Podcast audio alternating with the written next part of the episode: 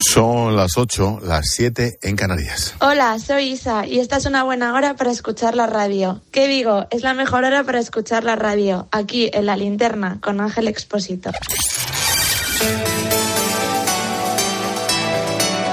Con Expósito, la última hora en la linterna. Cope, estar informado.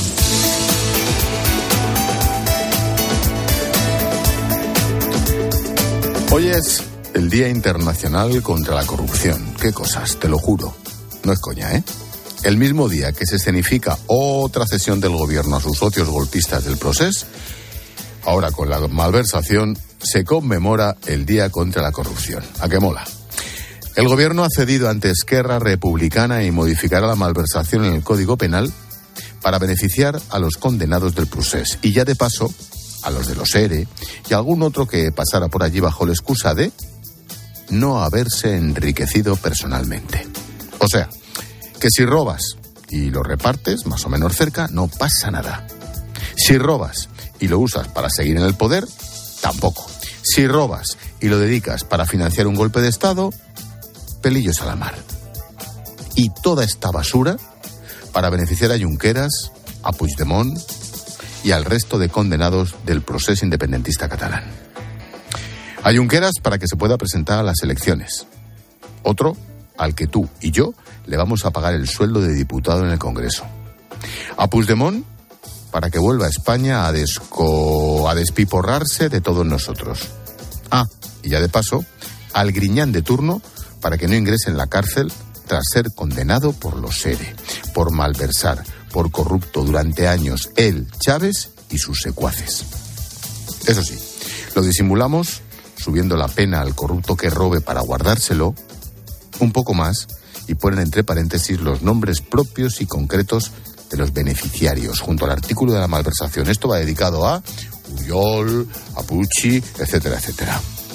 A modo de resumen, los asesinos de ETA en la calle por el pacto con Batasuna, los golpistas del proceso al Congreso por el pacto con Esquerra, y los chorizos del PSOE a casa, porque sí, porque gobierno yo hasta 24 implicados del proceso beneficiados, un premio que reduce a mitad sus penas. De facto les vuelven a indultar. Y los varones tragando. Ni Lambán, ni García Paje, ni Fernández Vara se atreven a decir de verdad, sin eufemismos, ni vericuetos, no, no, lo que piensan. A no ser, oye, igual sí, ¿eh? Que piensen lo mismo que Rufián, que Puigdemont, que Otegui, que Sánchez o que Pablo Iglesias. A no ser que por el poder, y lo siento sinceramente, se pierda hasta la dignidad. Y si no, ¿qué van a votar en el Congreso los diputados socialistas de Aragón, de Castilla-La Mancha y de Extremadura? ¿A qué no hay? Y todo esto en pleno puente, con festividad y alevosía. A ver qué nos clavan el próximo lunes o martes para tapar el escándalo y que no hablemos de esto, porque se confirma que no damos abasto. Un escandalazo se sobrepone a otro sin descanso y lo meten en el puente de la Inmaculada, casi en Navidad, como para que no lo hablemos entre compras, cenas, Nochebuena, Nochevieja y Reyes. ¿A dónde llegará el escándalo? Que ya ni hablamos de la ley del solo sí es sí. Van más de 50 violadores o agresores sexuales premiados. Y casi ni mu. Ha bastado con que Sánchez susurrara que la ministra de Justicia y la de Igualdad van a llevar a cabo ajustes técnicos para callarse todo el mundo. E Irene Montero de rositas y decenas y decenas de delincuentes sexuales en la calle. Decenas y decenas de cerdos sueltos. Y todo ello cambiando la ley otra vez para controlar la justicia, por si acaso. Y no lo hacen a la cara, no, no, no se atreven. Lo hacen aprovechando la reforma de la malversación para meter la zarpa en el constitucional. ¿A qué hora se entiende perfectamente por qué las prisas y por qué el descarado interés en dominar la justicia? El gobierno y sus socios se están protegiendo ante lo que vaya a venir, ante la avalancha de recursos al constitucional que van a llegar al alto tribunal y el gobierno quiere garantizarse la mayoría mal llamada progresista para ganar esos casos, cuando lleguen, porque van a llegar. ¿Y sabes qué? Tengo la impresión de que no pasa nada. Tengo la impresión de que todo esto no tiene coste electoral. Mira las encuestas. Tengo la impresión de que a base de subsidios, pensiones, demagogia sobre los impuestos y deuda y más deuda, nos quieren comprar a todos. Y como que no nos importa. Ah, y mi postdata. Lo mismo te das el pico con los filoetarras, sí, sí, filoetarras de Bildu, que te vas a apoyar a Cristina Fernández de Kirchner, condenada por ladrona multimillonaria. Por cierto, lo de Zapatero que también va a homenajear a la Kirchner, es tan repugnante como patético. Lo mismo indultas a los golpistas o a tus ladrones de los ERE que tienes en el Consejo de Ministros a un partido financiado por los ayatolás de Irán. Y entre medias, aunque no lo hablemos, apruebas una ley con la que salen a la calle violadores y agresores sexuales en fila. Expósito. La linterna. Repasamos con Necane Fernández las noticias de este viernes 9 de diciembre. ¿Qué tal, Nec? Buenas tardes. ¿Qué tal, Ángel? Muy buenas tardes. Los vocales conservadores del CGPJ piden un pleno para elegir a los magistrados del Constitucional antes de que entre en vigor la última reforma del Gobierno. Esa reforma propone rebajar la mayoría de tres quintos a una simple para que el Poder Judicial designe a sus dos candidatos. Si no cumplen la norma, sus vocales podrían tener responsabilidades penales. Sí, el Constitucional no podrá valorar tampoco la idoneidad de los candidatos. El H2Med transportará 2.000 millones de toneladas de hidrógeno verde al año entre España, Portugal y Francia. Costará unos 2.500 millones de euros y podría estar listo a finales de esta década. Zamora y Barcelona albergarán los dos tramos españoles del corredor. Sánchez insiste en que debe ser de origen renovable y Macron pide que también sea nuclear. Anda, fíjate, ahí hemos topado. ¿Qué te apuestas a que lo consigue? El Poder Judicial cuestiona que las chicas de 16 y 17 años puedan abortar sin el consentimiento de sus padres. En un informe preliminar sobre la ley del aborto, explica que choca con las obligaciones respecto a los hijos. También piden mantener la obligación de esperar tres días para reafirmarse en la decisión de abortar. Más de 150.000 franceses han sufrido apagones por un fallo técnico en varios reactores nucleares. La empresa energética estatal ha advertido de que podrían repetirse esos apagones. En Alemania se ha realizado un simulacro de emergencia y se esperan cortes de luz provocados por la crisis a su vez en Francia. Solo llega la mitad de la potencia posible. Rusia condena a ocho años y medio de cárcel al opositor Ilya Yassin por denunciar crímenes de guerra. El tribunal le acusa de difundir información falsa sobre las acciones del ejército ruso en su canal de YouTube. Mientras, la jugadora de baloncesto Britney Greener ya está en Estados Unidos tras pasar 10 meses en la cárcel en Rusia.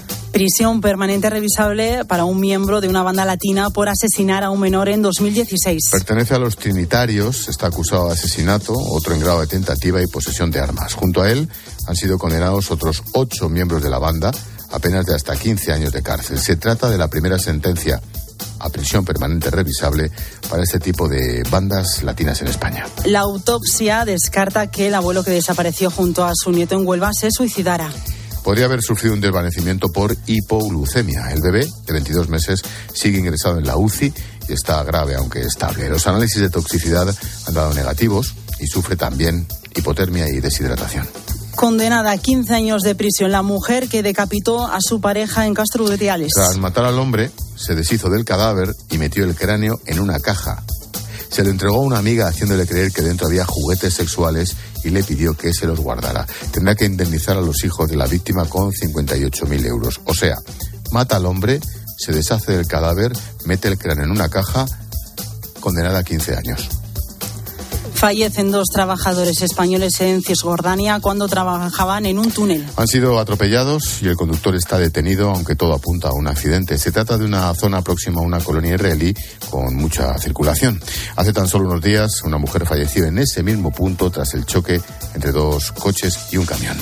Y nos quedan los deportes. Han comenzado los cuartos de final del Mundial de Qatar. Croacia ya está en semifinales tras ganar a Brasil en los penaltis. Algo que Ángel te ha alegrado muchísimo, que lo hemos visto aquí en la redacción. No, más que alegrar, yo que estaba esperando los bailecitos de los brasileños y tal. Pero no, ¿qué hubieran dicho los brasileños si los croatas se ponen a bailar? Así, la salsita, el merenguito, tal. ¿Eh?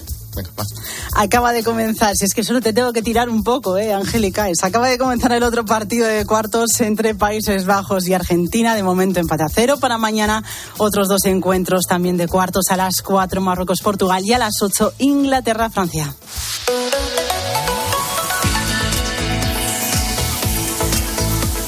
Repsol no está en la previsión del tiempo con Silvia Martínez. Las lluvias dan una tregua en Extremadura, pero siguen cayendo con fuerza en los litorales de Andalucía. Posibles precipitaciones también en el Cantábrico y el Pirineo. A esta hora los termómetros marcan mínimas de 5 grados y máximas de 16.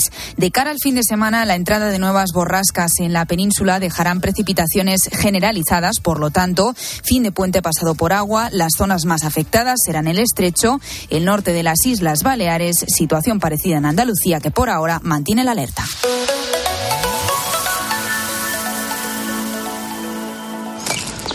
Qué importantes son los bosques en nuestras vidas. ¿Cómo podemos garantizar que seguirán ayudando al planeta en el futuro? Es importante proteger nuestros bosques porque son necesarios en nuestra vida. Por eso, desde Fundación Repsol impulsamos proyectos como Motor Verde, que se dedica a reforestar bosques en España como medida para absorber CO2.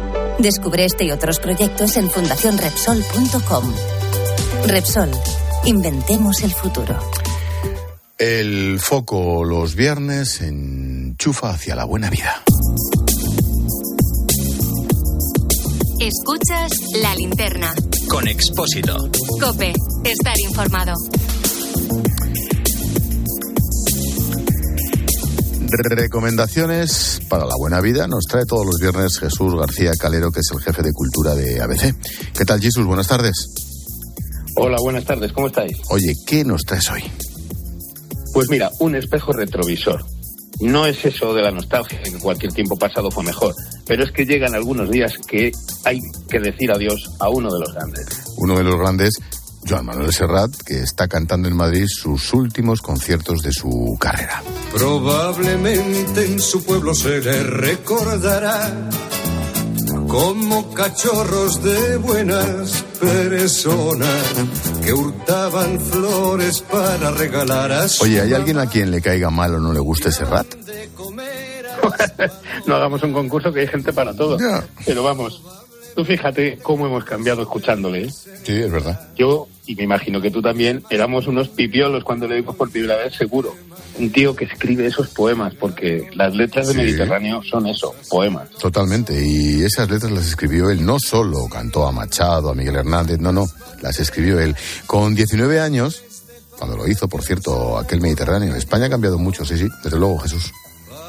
Sí, sí, estas cosas dan un poco de perspectiva. Yo me acuerdo que me imaginaba de niño con el barquito de papel y luego fui padre y esos locos bajitos, ¿cómo no? Yo, yo aprendí en gran medida a interpretar y a las poesías de Machado escuchando las, las canciones de Serrat. Por cierto, un tío que entró sin complejos en la cultura de todos, lo mismo cantaba una saeta que un poema de Miguel Hernández, que el romance de Curro El Palmo. Sí, la verdad es que Serrat es historia de todos nosotros y no hay más que firmar y aplaudir. Oye, ¿qué más nos ofreces aparte del maestro? Pues mira, ya que estamos de grandes, un libro. Va a ser el año que viene 150 años del nacimiento de Don Pío Baroja y ya se están preparando conmemoraciones. Otro de los grandes, sin duda, Zalacaín, El Aventurero, El Árbol de la Ciencia, La Busca, La Aurora Roja, qué novelones. Ya te digo, el escritor era vasco, vasco, pero Sí. es que también es alma de Madrid. Alma Sí, de sí, Madrid. sí, sí, sí. Bueno, como Galdós, que era canario, sin embargo, fíjate lo que hizo. Así, así es. Y él vivió y escribió buena parte de su vida en la capital. Y ahora hay un libro que recorre ¿Mm? justo los pasos que daba por la ciudad. ¿Qué libro? ¿Qué libro, Jesús? Pues mira, lo acaban de editar, se llama Paseos por Madrid, lo saca el Ayuntamiento de Madrid con una de las herederas, Carmen Caro, y es casi casi como una guía turística para seguir las huellas del escritor. Qué bueno. En sus obras, las huellas en sus obras.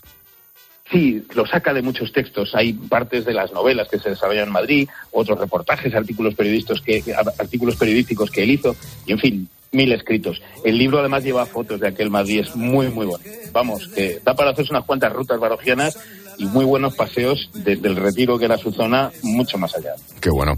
Son esas pequeñas cosas, hago el guiño y terminamos con que Jesús. Pues justo, con aquellas pequeñas cosas. Es que es mi favorita. Es mi favorita. Son aquellas pequeñas cosas que nos dejó tiempo de rosas en un rincón, en un papel o en un cajón. Como un ladrón. Qué maravilla. Gracias, Jesús. Cuídate. Buena semana, un abrazo. Adiós, amigo. Chao.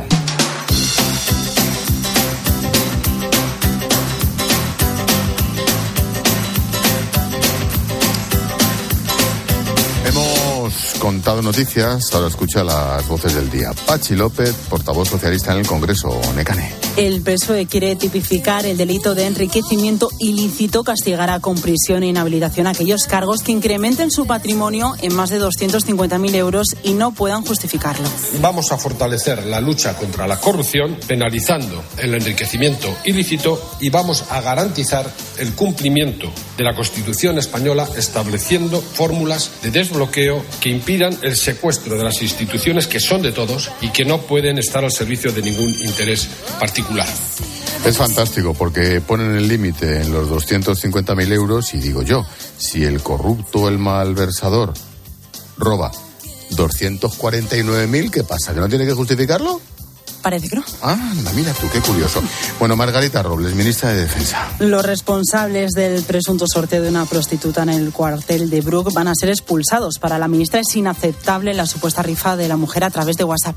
Desde luego, esas personas no las queremos en las Fuerzas Armadas Españolas, aunque sea al margen del Ejército de Tierra y fuera de la estructura del Ejército de Tierra. Es tan inaceptable el contenido de ese chat que el propio Ejército de Tierra decidió inmediatamente que se tuvo conocimiento público de ello enviarlo a la Fiscalía. Estoy completamente de acuerdo. Eloy Sanz, ex experto en energía. Y le han preguntado en la tarde si España también puede sufrir problemas de suministro de la red eléctrica como ocurrió en Francia. un corte de suministro programado porque falte, en este caso, generación para la demanda del país. Bueno, pues en principio en España tenemos una sobrecapacidad de generación eléctrica que normalmente es suficiente para, para que esto sea un, un caso con unas posibilidades muy remotas.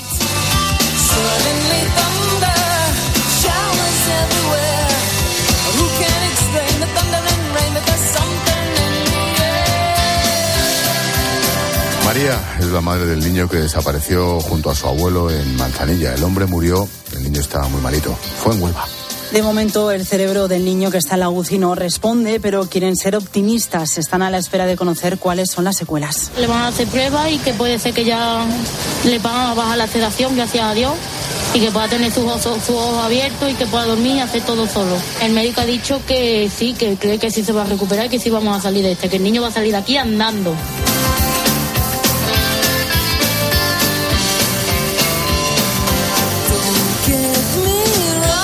El sonido musical, los Backstreet Boys. Yeah.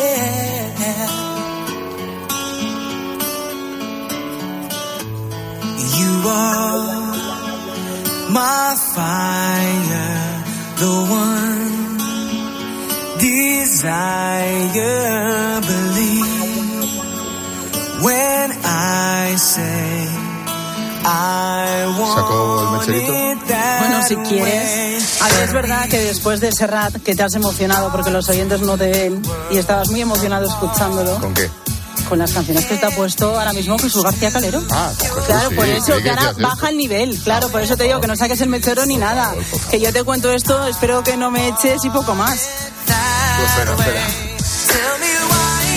Cuento que hay malas noticias para el grupo. El canal de televisión estadounidense ABC ha cancelado el especial de Navidad para el que habían contratado a la banda, todo después de que una chica haya denunciado que Nick Carter, uno de los componentes, la violó en 2001. De momento, su abogado ha negado los hechos.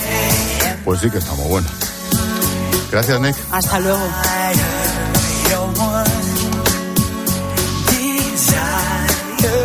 Expósito. La linterna. Cope, estar informado.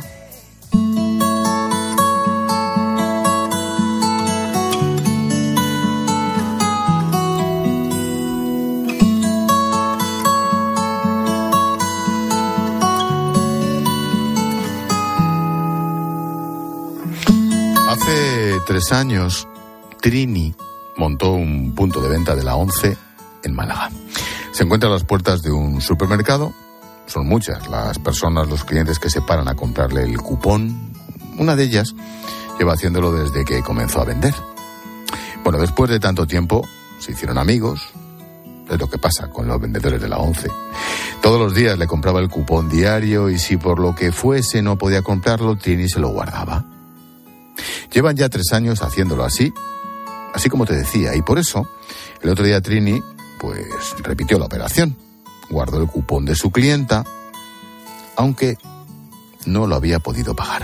O bien yo lo veo y le doy el cupón y si no lo veo, pues yo me llevo los cupones y ya quedamos un día y el día que, que nos vemos, pues yo le doy el cupón y él me lo paga. Resulta de que este muchacho es cliente fijo y ese día, pues claro, yo fui a darle el cupón a la una y media de la tarde, pero había subido a comer.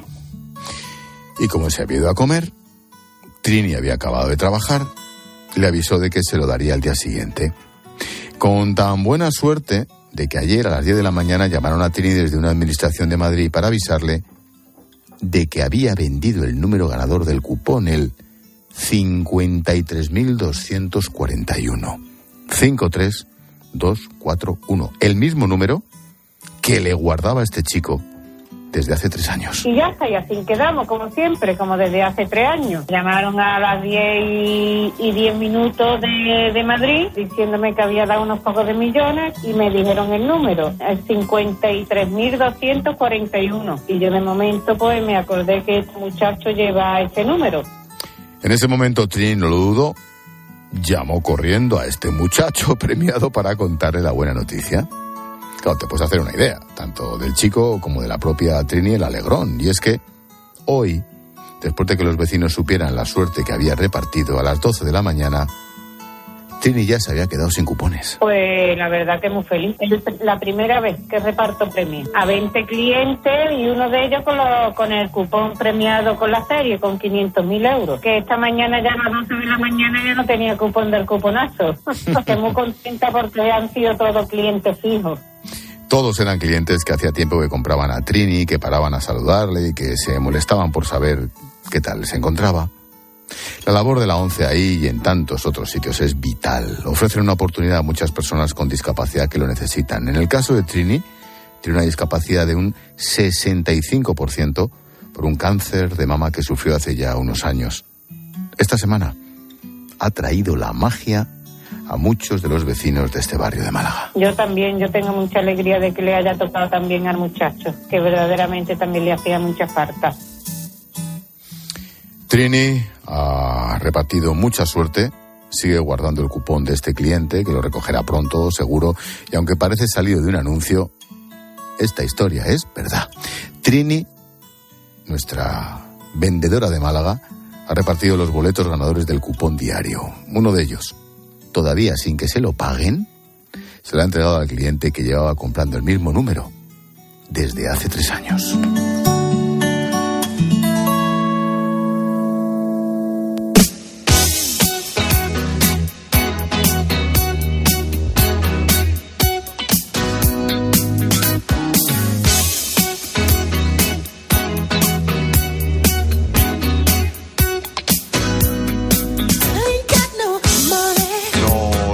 Un paseíto por las redes sociales, es viernes y toca pues la música, la sección más increíble que hace Paloma. Esa misma que todos los viernes nos pone a bailar y Pedro nos dice que le lo ha dado todo escuchando a Prince y fíjate que es hablar de música y Ana se acuerda mucho de eh, Joan Manuel Serrat que ha empezado ya sus conciertos de despedida, también lo hablábamos con Calero, pocos habrá igual que él, nos dice esta oyente. Si nos da tiempo a poner mi favorita de Serrat, que es maravillosa, la letra la escribió él, que es de cartón piedra. Ya verás, a ver si la encuentro. De cartón piedra.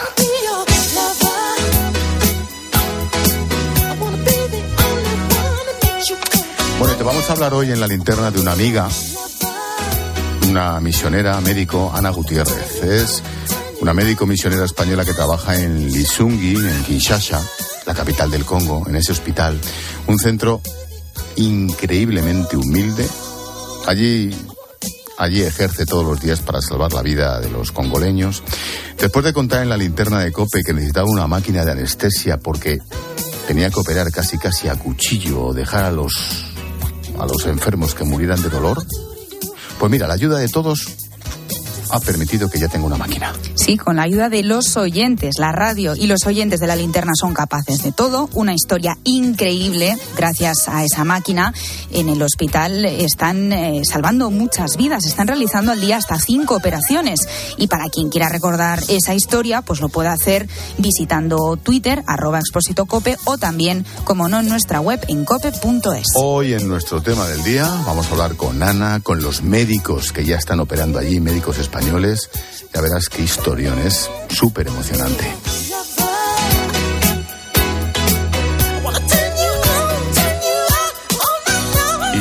Esperamos mensajes. Sí, recuerda que puedes escribirnos en facebook.com barra la linterna cope. En Twitter estamos en arroba expósito cope. El WhatsApp de la linterna, apúntatelo, es el 600-544-555. Y también está Instagram, expósito-cope. ¿Quieres, ¿Quieres escuchar esta canción? Venga, adelante. Mira, mira, mira qué letra.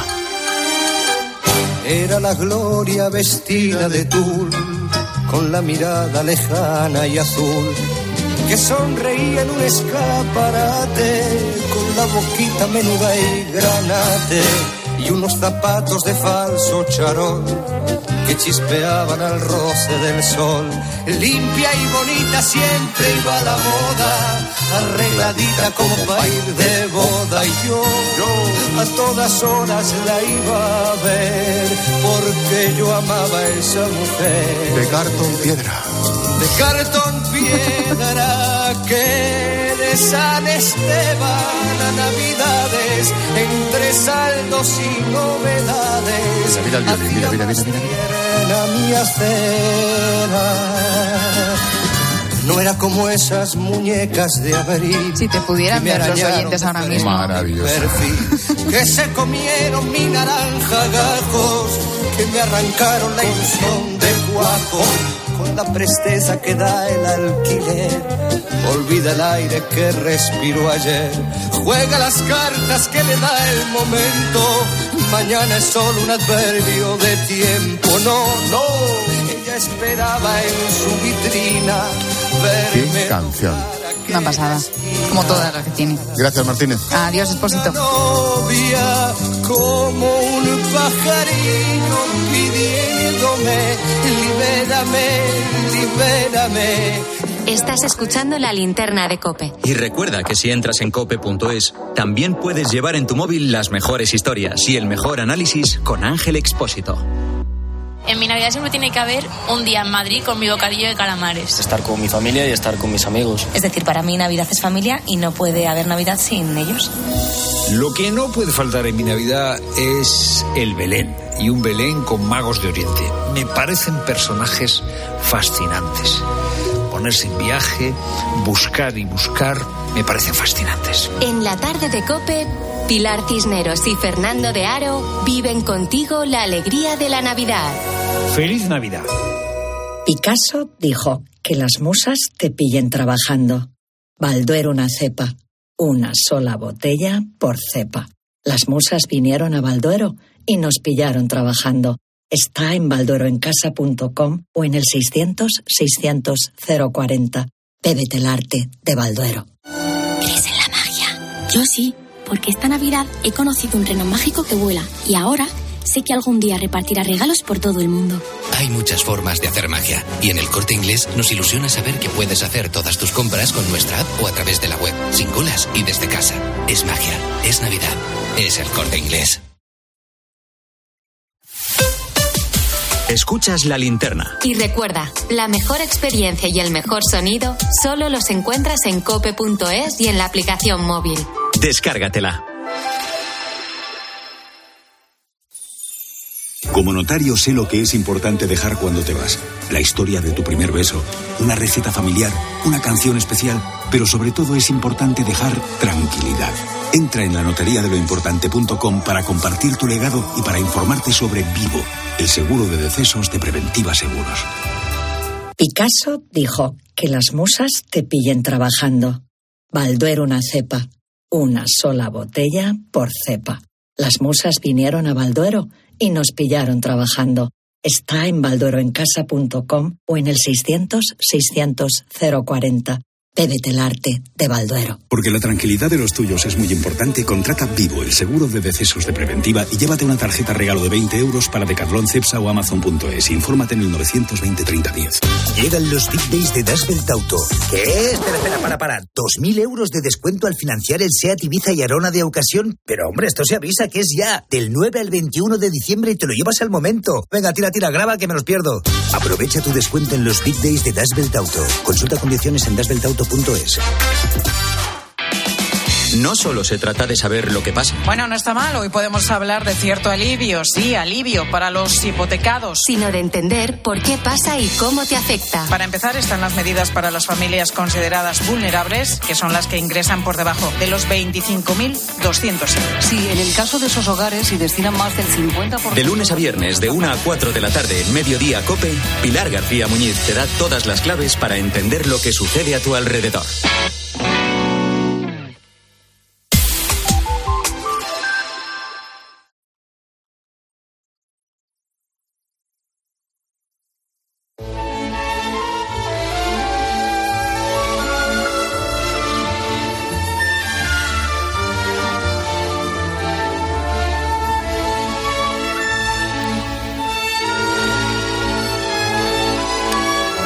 En el centro del mapa, justo en la Puerta del Sol, se encontraba el Ministerio de la Gobernación. Hoy es la Comunidad de Madrid. El Café de las Columnas abría sus puertas unos metros más allá. El restaurante Lardi, fundado en 1839, mantiene su localización en la carrera de San Jerónimo. En la calle de Peligros, el Café Suizo, uno de los más elegantes de la época, junto al Hotel París. Así se mostraba el Madrid de 1873. Eran días convulsos de mucha inestabilidad política, de murmullos. El rumor corría desde hace unos días. El Congreso de los Diputados se declaraba en sesión permanente porque Amadeo I había abdicado. Su marcha dio paso a la proclamación de la República.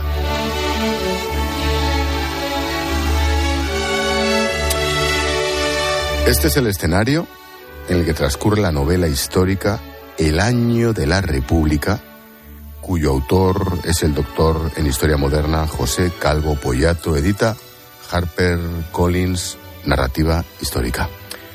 José Calvo Pollato, Pepe, buenas noches. Buenas noches, don Ángel.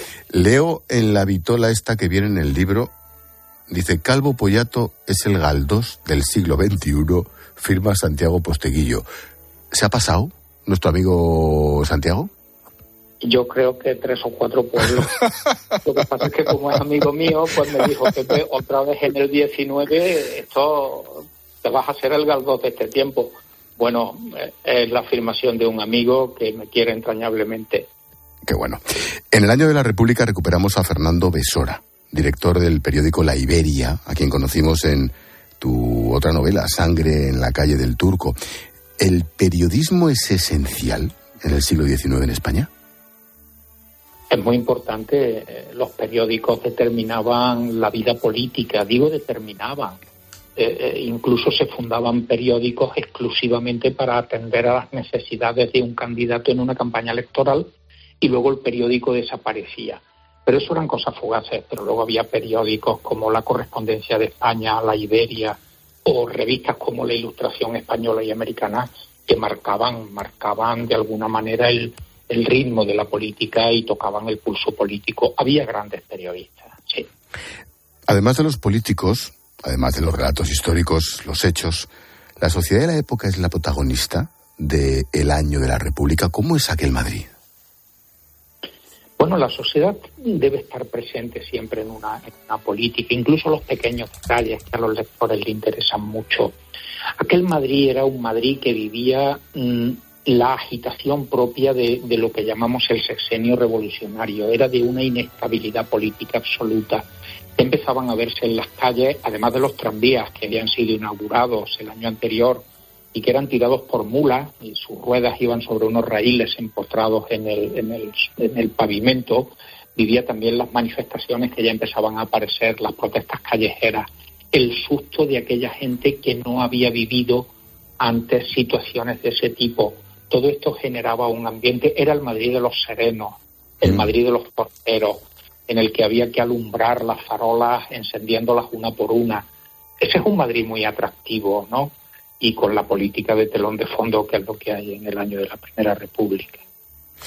Una sucesión de gobiernos de todo tipo, pronunciamientos militares, revoluciones populares, abdicaciones, cambios de dinastías. El colofón a toda aquella inestabilidad fue precisamente la breve Primera República, Pepe. Bueno, yo creo que efectivamente si entendemos como Primera República el tiempo en que Serrano luego como, como pues, presidente del gobierno provisional hasta que Martínez Campos proclama a Alfonso XII como rey es el, el punto final. Pero claro, es el punto final en un fiasco total y absoluto. Los republicanos habían despertado determinadas expectativas, eh, siendo poco o poco numerosos, que no se cumplieron. El propio Castelar lo dice, no son palabras mías. En su discurso de la dramática madrugada del 2 al 13 de enero de 1874 habla de el Edén que ustedes han prometido no se ha materializado tal. O sea, la República fue un fiasco como tal, ¿no? Mm, fíjate, estudiando un poco, un poco el libro, cuando hablamos de la guerra carlista, la guerra de Cuba, la guerra de los cantones, me ha venido a la memoria algo que me dijo Juan, un general amigo mío, hace un par de días. El reclutamiento de Putin en Rusia está siendo igual que el de España en el siglo XIX. Van a por los pobres, van a las regiones pobres, las regiones ricas se libran y los hijos de los ricos también. La historia se repite, ¿eh? Bueno, la historia puede tener similitudes. Lo que pasa es que las circunstancias que hay en un determinado momento histórico no coinciden con las de otro momento histórico, porque eso, Ángel, nos lleva a eso que los historiadores hemos llamado como presentismo, es decir, querer, querer eh, juzgar situaciones de otro tiempo, decisiones de otro tiempo con mentalidad de una época diferente. Eso es un error siempre en historia. Ahora bien, como ha dicho muy bien, en el siglo XIX, por ejemplo, los ricos pagaban lo que se llamaba una cuota, que era una cantidad de dinero muy importante, dos mil pesetas, no las tenía todo el mundo, más bien las tenían muy pocos y se libraban de ir a la guerra, iba un sustituto para que el hijo de esa familia rica no tuviera que soportar, por ejemplo, el pelear en Cuba, en la Manigua, donde había guerra desde el año 68, desde que se destrona Isabel II prácticamente. Es que el reclutamiento de los pobres se llamaba el impuesto de la sangre. Efectivamente. Es lo que... Ahora, ahora ves cómo están huyendo los rusos hacia las fronteras y te das cuenta de que es exactamente lo mismo. La revolución, bautizada por el pueblo como la Gloriosa, triunfa pronto en Cádiz, a donde el general Serrano llega con sus tropas para apoyar el levantamiento. ¿Qué fue la Gloriosa? Bueno, la Gloriosa fue una revolución que protagoniza Serrano junto a Primi, al almirante que mandaba la flota que estaba surta en la bahía de Cádiz en septiembre del 68, que tiene como objetivo no un cambio de gobierno. Los golpes militares, los espadones habían protagonizado cambios de gobierno. Cambian los conservadores, perdón, los moderados, los, progresistas. Aquello era un cambio mm, de dinastía. Es el destronamiento de Isabel II Muchos pensaban que se proclamaría la República al caer la monarquía, pero ni Prim ni los generales que participan en aquel movimiento son republicanos. Eh, son monárquicos, pero son antiborbónicos. Lo que buscan es una monarquía que encarne los valores que ellos defienden. Y pensaron que los Saboya podía ser, sobre todo Prim, podía ser esa monarquía. Antes, antes de hacerte un examen, mira que me gusta hacer exámenes a los profesores, ¿eh? es que es una sensación extrañísima. Em, quiero hablar del pueblo, de aquel pueblo. ¿Era un pueblo manipulable o lo que es lo mismo? ¿Era un pueblo inculto?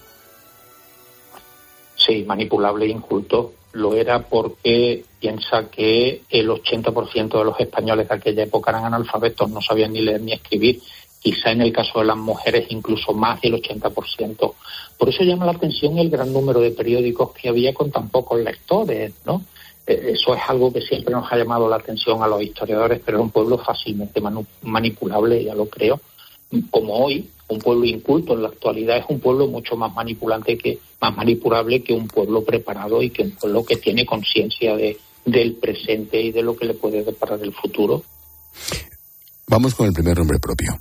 Francisco Pi y Margal. El 10 de mayo de 1873 dan la victoria a los republicanos federales. Las Cortes proclaman la República Federal y eligen al federalista moderado Pi y Margal como nuevo presidente. Pi Margal defiende un modelo federal para el Estado, contrario a cualquier monarquía. Duró un mes en el puesto. Duró exactamente 39 días. Eh, eh, Pi Margal es un federalista que, que quiere construir una, una, una república federal de arriba a abajo. Es decir, él tiene conciencia de organización del Estado. Esa república debe partir de una constitución que sea la piedra angular legislativa de todo el proceso. Sin embargo, dentro de, los federalistas hay otro grupo a los que se conocía como los intransigentes que buscaban construir una república, pero no de arriba abajo, sino de abajo arriba. La locura de que cada localidad podía proclamar su propio estado y todos, incluso un municipio, se federaban luego en un estado, en un estado mayor. Es precisamente la aparición de esa idea de los intransigentes de construir la república abajo arriba lo que lleva a, a Pi Margal a los 39 días de ser presidente del gobierno de la república a presentar la dimisión. Otra manera de entender aquella república fue el historiador, periodista, escritor, el gran orador Emilio Castelar. La república, cada vez más acosada por los problemas, se hace más conservadora. Con tres frentes bélicos abiertos, el carlista, la guerra de Cuba y los cantones que aún resisten, Castelar se apoya en el ejército para intentar resolverlos. ¡Adelante por la República! Poca gente ha dejado su apellido como una forma, como un adjetivo. Yo me acuerdo que mi madre en paz descanse me decía, eres un castelar. Y es que no paraba de hablar. Bueno, dice que hablas más que castelar claro. o hablas castelar. Era, era, ¿Cuáles eran sus características? ¿Cómo era, ¿Cómo era tan particular este hombre?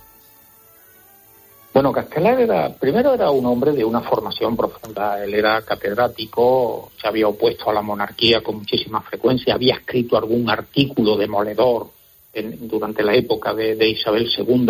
Era un hombre de convicciones profundas.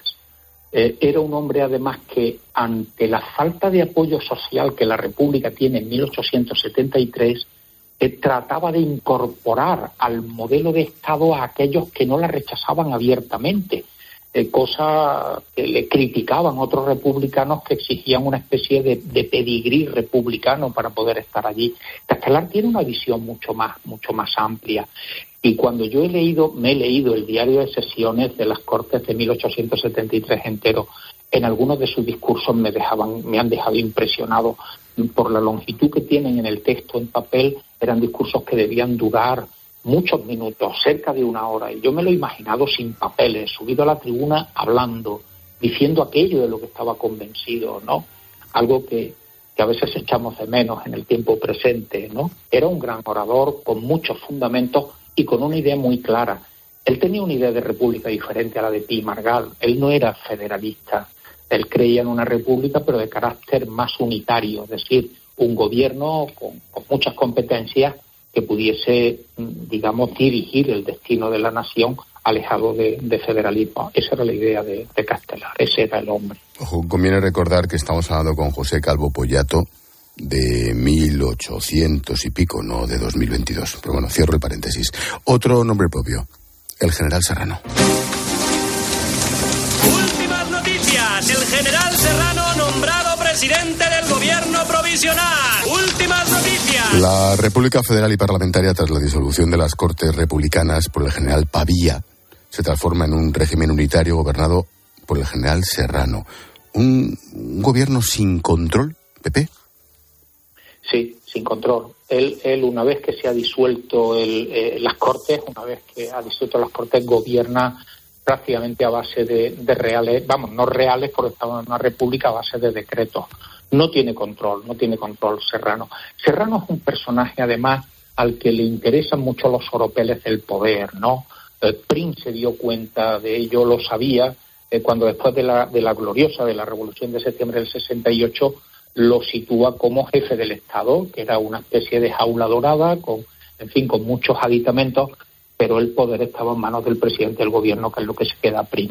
Eh, eh, Serrano es el hombre dispuesto a buscar soluciones siempre que él pueda estar en el centro de la, de la, de la vida, de la vida política. Yo creo que es un relumbrón fundamentalmente, más allá de ser un militar de prestigio, etcétera. El final de la Primera República se produce con la llegada de Alfonso XII a España, procedente de París. El mismo pueblo de Madrid que gritó contra Isabel II es el que recibe alborozado a Alfonso XII.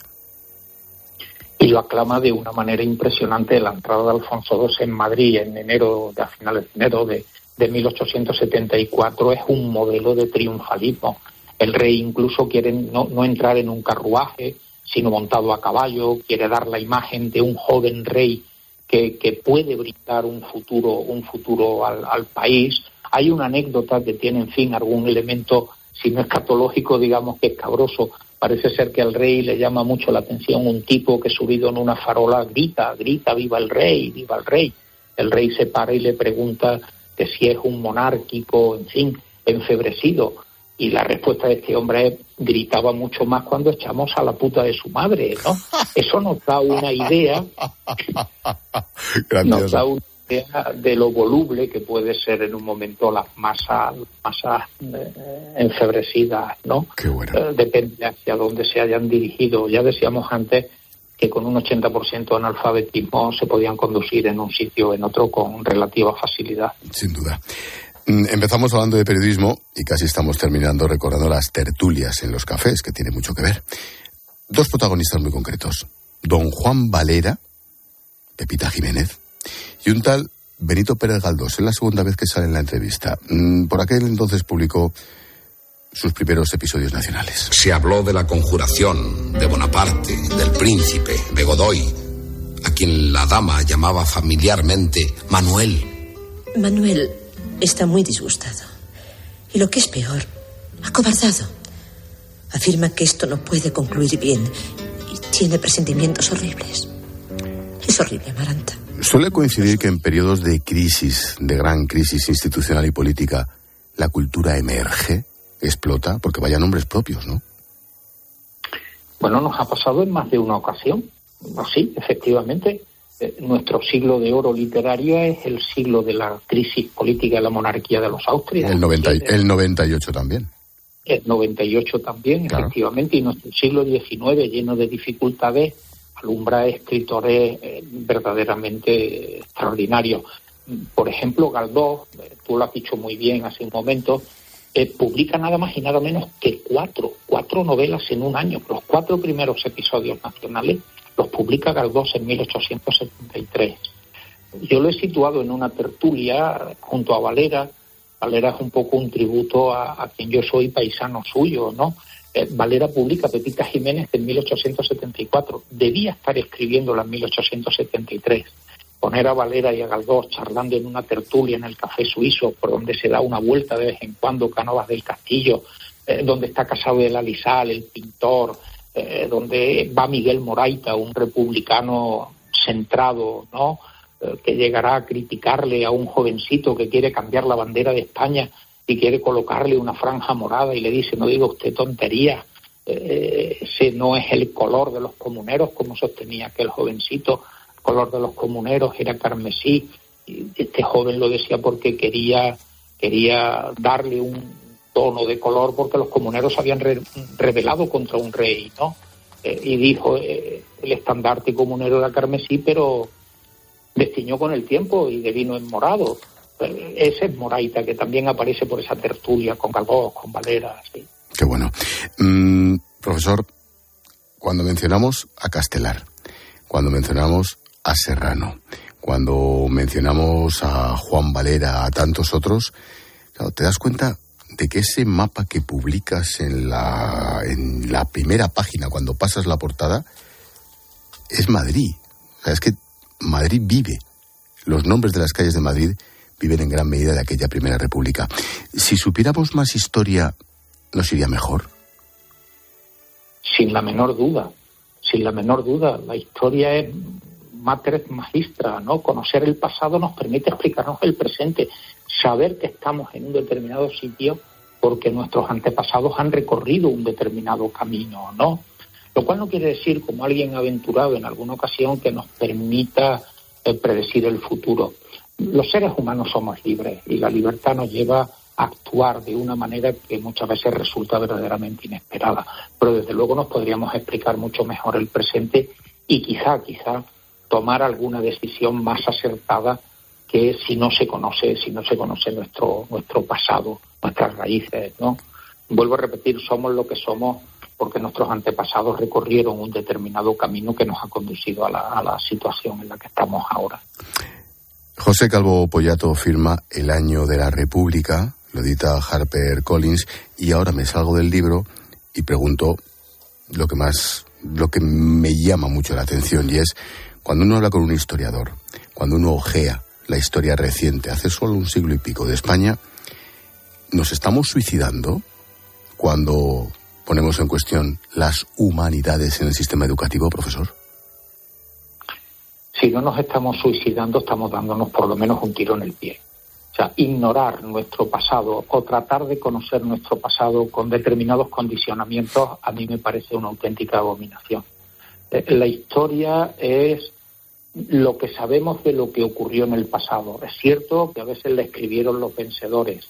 De ahí un detalle. Cuando Flaubert escribió Salambó, el nombre de la princesa cartaginesa, quiso conocer Cartago, resultó que todas las fuentes que tenía eran romanas y los romanos eran los grandes enemigos de los cartagineses.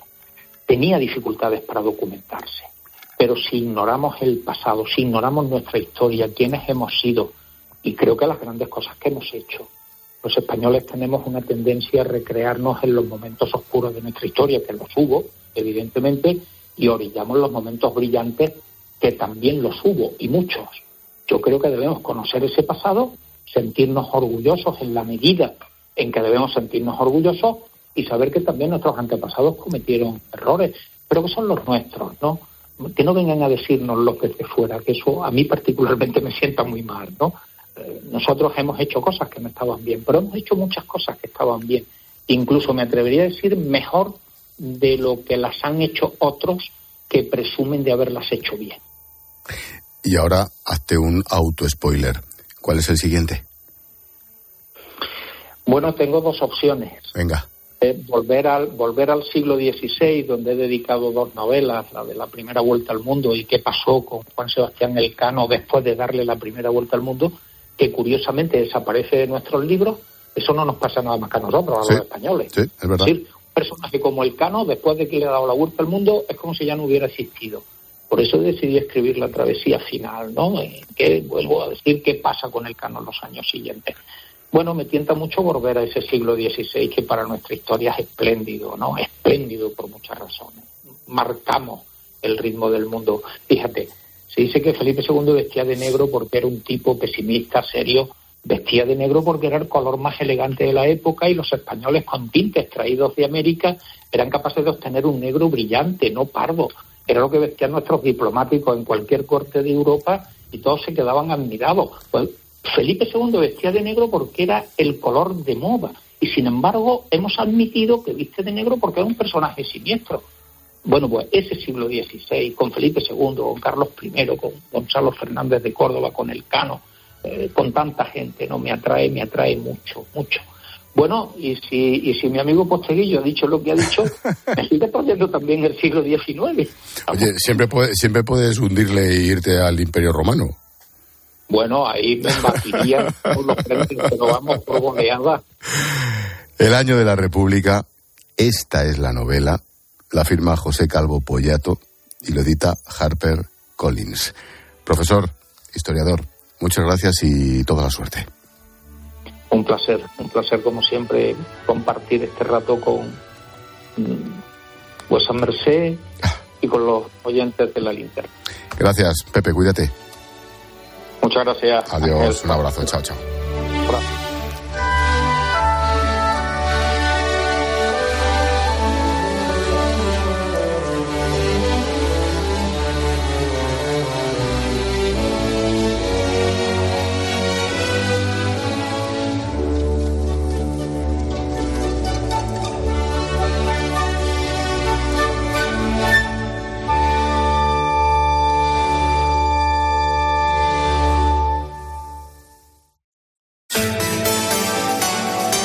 Expósito. La linterna. Cope. Estar informado. Las estrellas del Mundial juegan en Cope. En tiempo de juego con Paco González, Manolo Lama y Pepe Domingo Castaño. Elena Condi en el estadio Ahmed Bin Halal. Leo Messi, Leo, Leo, Leo. Enhorabuena, estáis en cuartos. ¿Feliz? Sí, obviamente muy, muy feliz por, por este pase. En el partidazo de Cope con Juanma Castaño. Y con Antoñito. Hemos hablado con Dani Alves, que el otro día superó a Roberto Carlos y hoy salía radiante, salía feliz y hablaba con los micrófonos de la cadena Cope. Tocaba, ha sido un, un, un gran partido. Lionel Scaloni. A ver, a ver, adelante, Elena. Enhorabuena, ¿eh? ¿Quién está del otro lado? ¿Quién Está Juanma Castaño. Ah, bueno, saluda, saluda a la Juanma, sí, sí. Vive en Cope el mayor espectáculo futbolístico del mundo con todos sus protagonistas. Cope, la radio del Mundial. No podemos hacer que baje la inflación, pero este mes si te cambias a línea directa sí podemos bajarte el precio de tu seguro de coche y puedes tener un todo riesgo a precio de terceros. ¿Podrán batir esto? Llévatelo mejor al mejor precio. Ven directo a lineadirecta.com o llama al 917-700-700. El valor de ser directo. Consulta condiciones. La gama eléctrica Citroën Pro se carga en la descarga o cuando acabas la carga. La de cargar, no la del punto de carga que viene incluido. Y cargado viene también tu Citroën Iberlingo con condiciones excepcionales financiando. Vente a la carga hasta fin de mes y te lo contamos. Financiando con PSA Financial Services. Condiciones en citroen.es. Entonces, ¿con la alarma nos podemos quedar tranquilos aunque solo vengamos de vacaciones? Eso es, aunque sea una segunda vivienda. Si se detecta cualquier cosa, nosotros recibimos las señales y las imágenes. Y sobre todo, la policía también podría comprobarlas e incluso desalojar la casa. Y con la app puedes ver tu casa cuando quieras. Y si es necesario, viene un vigilante a ver si está todo bien. Protege tu hogar frente a robos y ocupaciones con la alarma de Securitas Direct. Llama ahora al 900-666-777. Desde las entrañas de la mejor tierra de Ribera del Duero, con el esfuerzo y dedicación personal, la uva tinta del país se convierte en las bodegas de los hermanos Pérez Pascuas en un vino de impresionante calidad. Más de 30 países disfrutan de Viña Pedrosa, grandes vinos, grandes añadas para conseguir altísimos niveles de selección y calidad con el sello inconfundible de los hermanos Pérez Pascuas. Viña Pedrosa, un selecto placer que no debe dejar de disfrutar. Escuchas Cope. Y recuerda, la mejor experiencia y el mejor sonido solo los encuentras en cope.es y en la aplicación móvil. Descárgatela. Nuevo MGHS 1.5 Turbo. Totalmente equipado y con 7 años de garantía. Desde 22.990 euros. También disponible en versión híbrido enchufable. MGHS. Porque lo quieres todo. Precio sujeto a financiación. Consulta condiciones en mgmotor.es. La vida es como un libro y cada capítulo es una nueva oportunidad de empezar de cero y vivir algo que nunca hubieras imaginado. Sea cual sea tu próximo capítulo, lo importante es que lo hagas realidad. Porque dentro de una vida hay muchas vidas y en Cofidis llevamos 30 años ayudándote a vivirlas todas. Entra en cofidis.es y cuenta con nosotros. Desde las entrañas de la mejor tierra de Ribera del Duero, con el esfuerzo y dedicación personal, la uva tinta del país se convierte en las bodegas de los hermanos Pérez Pascuas en un vino de impresionante calidad. Más de 30 países disfrutan de Viña Pedrosa, grandes vinos, grandes añadas para conseguir altísimos niveles de selección y calidad con el sello inconfundible de los hermanos Pérez Pascuas. Viña Pedrosa, un selecto placer que no debe dejar de disfrutar. Este mes los niños y niñas no paran de pensar en los juguetes. Y los no tan niños también. Por eso llegan los descuentos fugaces en marcas estrella en el corte inglés. Solo hasta el 13 de diciembre un 20% de descuento directo en Barbie, Lego, Party Co, Among Us, Nancy y muchas marcas más. No los dejes escapar. Descuentos fugaces en juguetes estrella en el corte inglés. En tienda web y app.